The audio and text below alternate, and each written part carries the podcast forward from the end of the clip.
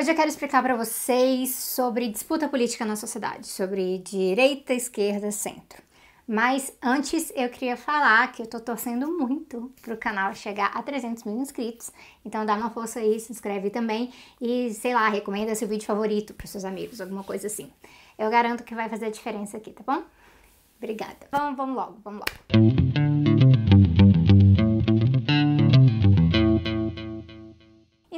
Deixa eu ver como é que eu vou colocar isso aqui pra vocês. É, peraí que eu ia fazer um negócio aqui meio que desenhando o ar, mas eu acabei de ter uma outra ideia. Então, é, vocês estão vendo esse arame aqui, né? Então, aqui, esse arame aqui. Eu acho que vai dar pra ver no vídeo, mas as coisas de gravar sozinha a gente nunca sabe, né? Enfim, quando a gente fala de esquerda, centro e direita, geralmente é assim que as pessoas imaginam. Um pouco mais reta, né? Mas é uma linha reta. Nessa linha você tem literalmente esquerda, centro e direita. Tá, tá reto, gente, tá reto. E aí, entre o centro, né? Você tem você tem aqui a centro-esquerda e aí você tem a centro-direita. Gente, eu tô fazendo a minha esquerda e a minha direita, tá bom? E aí a, a, a esquerda e a direita se dividiriam assim. Aí nas pontas tem o extremo, né? É, e aí extrema esquerda bem longe da extrema direita. E aí eu não vou entrar aqui nas definições de esquerda e direita nesse vídeo, até porque isso teria que ser um vídeo só para isso. E isso pede bastante contexto, bastante explicação histórica. Eu vou deixar a indicação de dois vídeos para vocês aqui, uh, que é um do Leitura Obrigatória e outro do Chavoso da USP. Então vocês podem conferir, tá? Mas vocês estão vendo aqui, né? Extrema esquerda, extrema direita, certo? É, Vitor, coloca tipo umas legendinhas aqui, tá bom? Eu faço os recortes dos vídeos e o Vitor deixa os negócios dinâmicos para vocês. Então, valeu galera do Apoia-se que me permite contratar o Vitor e vocês também podem seguir o Vitor no canal dele, né, gente? Pegando o Vitor. Enfim, tá aqui, né? Uh, ah, vocês estão vendo. É, na cabeça da maior parte das pessoas, a coisa funciona assim. A esquerda tá num canto, a direita tá no outro, o centro tá no meio, mediando as coisas, pegando um pouco de cada lado, e aí se pega mais pra esquerda é centro-esquerda, se pega mais pra direita é centro-direita. E aí, aqui na esquerda mesmo, tem tipos de esquerda diferente. No meu livro, eu falo da esquerda moderada e da esquerda radical, por exemplo. Aqui na direita, tem suas direitas também. A direita não concorda tudo em si, vocês veem o circo pegar fogo. Então, nas pontas, a gente teria aqui o comunismo e aqui seria o fascismo. Atualmente, no Brasil, a gente está nessa ponta aqui e tá bem difícil. Só que, nisso que eu falei de esquerda e direita terem diferenças entre si, mas também dentro de cada um, de vez em quando rola de alguém de cá concordar com alguém de lá e vice-versa. É tipo quando alguém da esquerda moderada faz acordo com alguém da direita no governo, ou voltam juntos num projeto que é ruim para o meio ambiente, coisas assim. E assim, sabe quem acha isso muito problemático? A gente aqui da pontinha da esquerda radical, tá? É os famosos comunistas, porque a gente entende que uma baita incoerência se juntar assim, conciliar assim com o campo de lá. Mas isso não é acidental. Quando acontece é quando, por exemplo, tem uma galera aqui, às vezes, né, moderada, metida ao negócio e a galera de lá também e tal. Então, acontece que por aqui normalizaram negociar com o agronegócio fazer parceria com o agronegócio, coisas assim. Faz parte do entendimento moderado de política deles. Mas a gente aqui no Radical vai achar isso inaceitável. Então, é, seria a gente, né? Então, a gente faz todo o esforço mesmo para demarcar essas diferenças de postura e de projeto político. Acontece que eu não vejo isso como uma linha reta, não, tá? Eu, eu acho útil essa visão aqui, né? É realmente para mostrar os opostos né? Pensando numa linha bem infinita, na verdade, eu tô falando de bem opostos mesmo, mas eu já explico que eu, o que eu vejo em vez de ser essa linha reta. Mas por enquanto é para ilustrar. A questão é que ultimamente está bem na moda falar que os extremos são iguais. Geralmente a galera aqui do centro, centro, centrão, centro, centrinho, né? É, centro-esquerda, centro-direita, tentando comparar o Bolsonaro com o Trump. Não. Com o Erdogan, da Turquia? Não. Com o Guaidó, na Venezuela? Não. Eles querem comparar Bolsonaro com Mao, com Stalin, com Maduro e por aí vai. Então é uma mania muito irritante, na verdade, se você quer saber a minha opinião sobre isso, de ficarem comparando o oposto baseado em algumas características de forma. E assim, como assim de forma, né? Por exemplo, o Brasil tá em crise. Tá. É, Venezuela tá em crise? Tá. Quem governa o Brasil em crise? Ah, o Bolsonaro. Quem governa a Venezuela em crise? Ah, o Maduro. Logo, Bolsonaro e Maduro são iguais ou parecidos. Esquisito, né? Essa comparação, né? Falei para vocês e foi estúpido saindo da minha boca. é rasa, é muito ignorante. Então ela não diz nada sobre as origens de cada crise, os objetivos de cada presidente no governo, a composição de cada governo, as alianças nacionais e internacionais de cada um, é, como cada presidente tem lidado com a crise, por aí vai, várias coisas. Aí alguém diz: ah, mas ambos têm uma relação próxima com militares. E qual é o conteúdo dessa relação?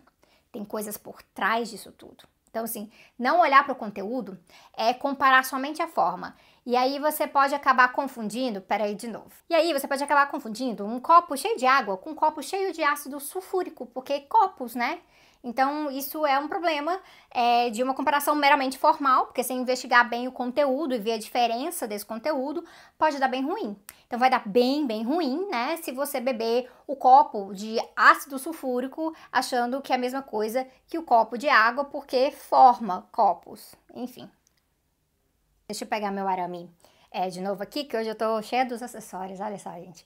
Esse pessoal que fica falando que os extremos são iguais, geralmente é o pessoal do centro que eles ficam tentando dizer que o centro que é sensato. É que os extremos, gente, eles são muito radicais, cheios de radicalismo. Isso faz mal para a democracia, eles não querem dialogar, eles são teimosos, coisas assim.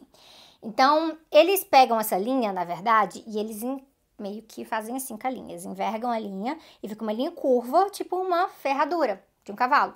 Então, olha os extremos aqui pertinho um do outro, o centro, fada sensata aqui em cima, olha o centro, tá vendo? Fora o problema dessa comparação formal, que eu já mostrei pra vocês, tem outro problema bem grave nessa lógica aqui, né? Aqui os extremos são irracionais, porque são cheios de radicalismo, e o centro está disposto a dialogar. Mas é isso mesmo. Primeiro, a gente vê como eles jogam tudo no mesmo bolo, né? Então, como se a recusa, a intransigência dos comunistas em lidar com Bolsonaro desde o começo, né? Desde aquela época, né? Quando falava assim, ah, uma escolha difícil, essas coisas. Como se fosse simplesmente teimosia, coisa de quem não dialoga. Mas é sobre postura firme mesmo. Então, assim, tem dois vídeos que ajudam nesse tema aqui no canal, que é o Radical Demais e o de Defesa do Marxismo. Vocês podem, né, mergulhar um pouco nessa discussão.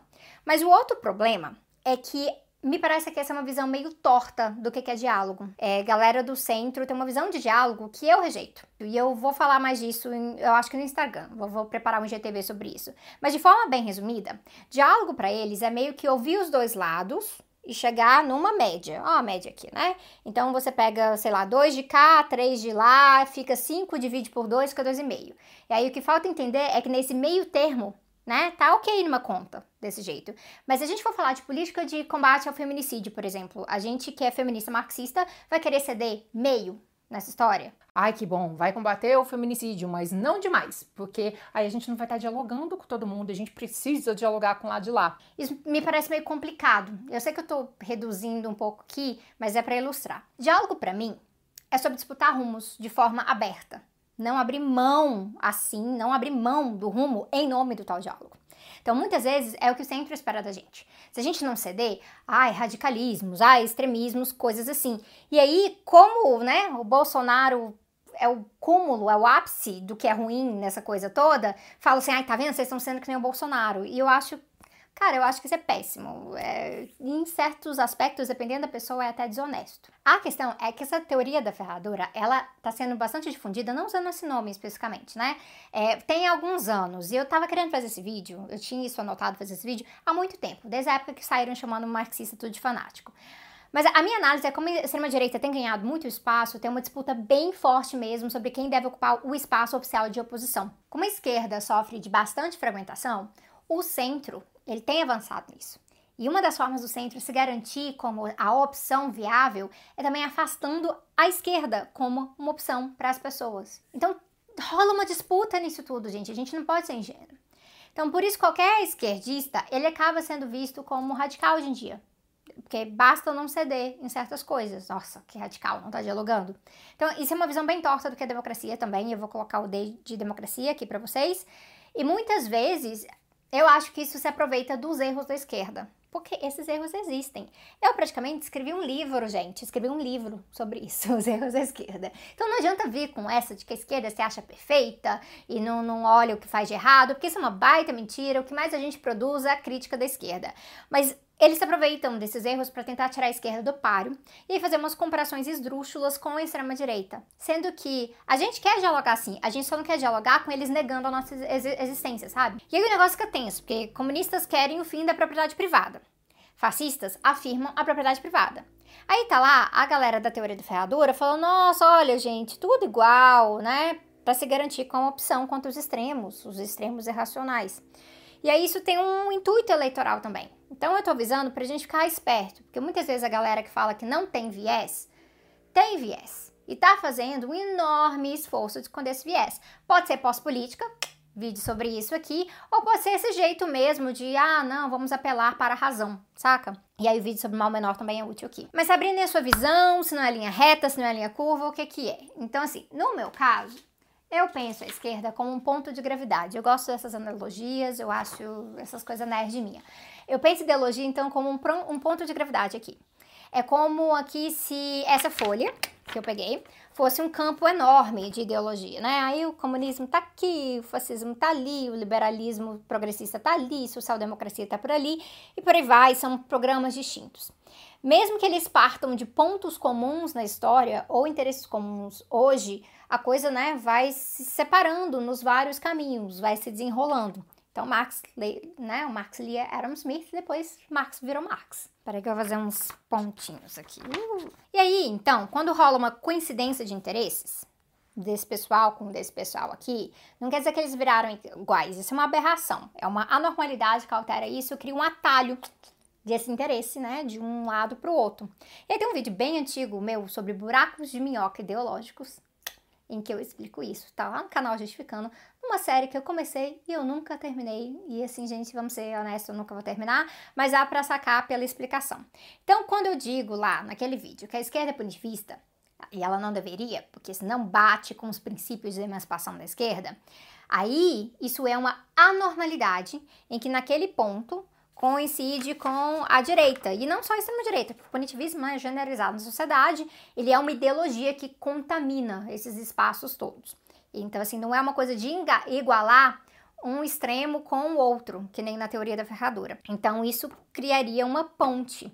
E aí, lá naquele vídeo, tem uma explicação mais completa sobre isso, mais, mais bonitinha, toda didática e tudo mais. É, o importante é que isso permite a gente analisar o punitivismo de esquerda como punitivismo de esquerda e o de direita como punitivismo de direita, sem falsa simetria, sem achar nessa né, coisa de que um é um espelho do outro. Então isso gera uma análise bem melhor, mais correta e mais honesta do que está acontecendo.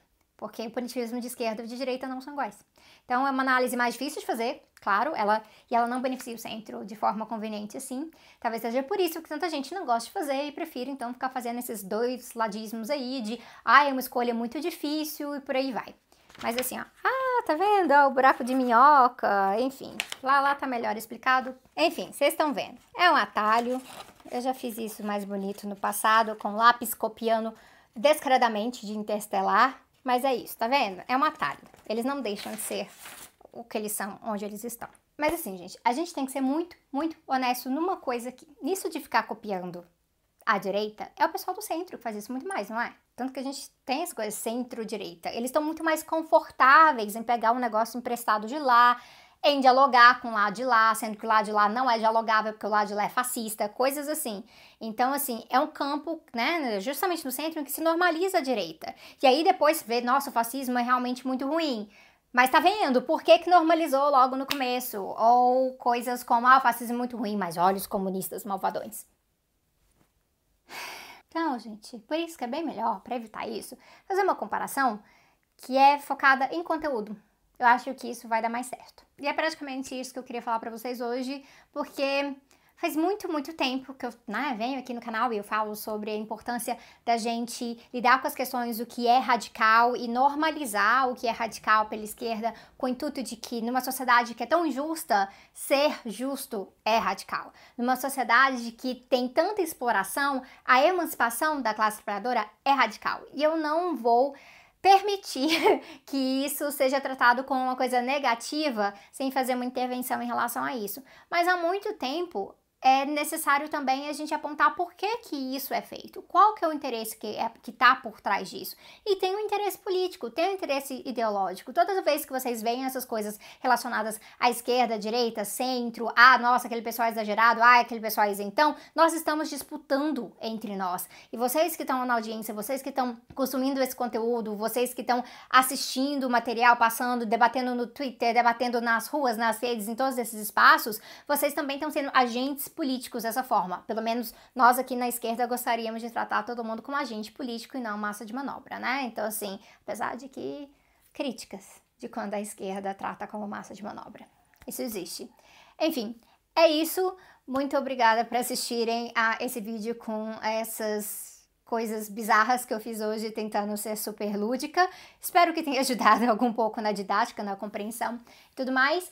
Não se esqueçam de se inscrever no canal, ajudar com essa campanha dos 300 mil e eu vejo vocês em breve. Até mais!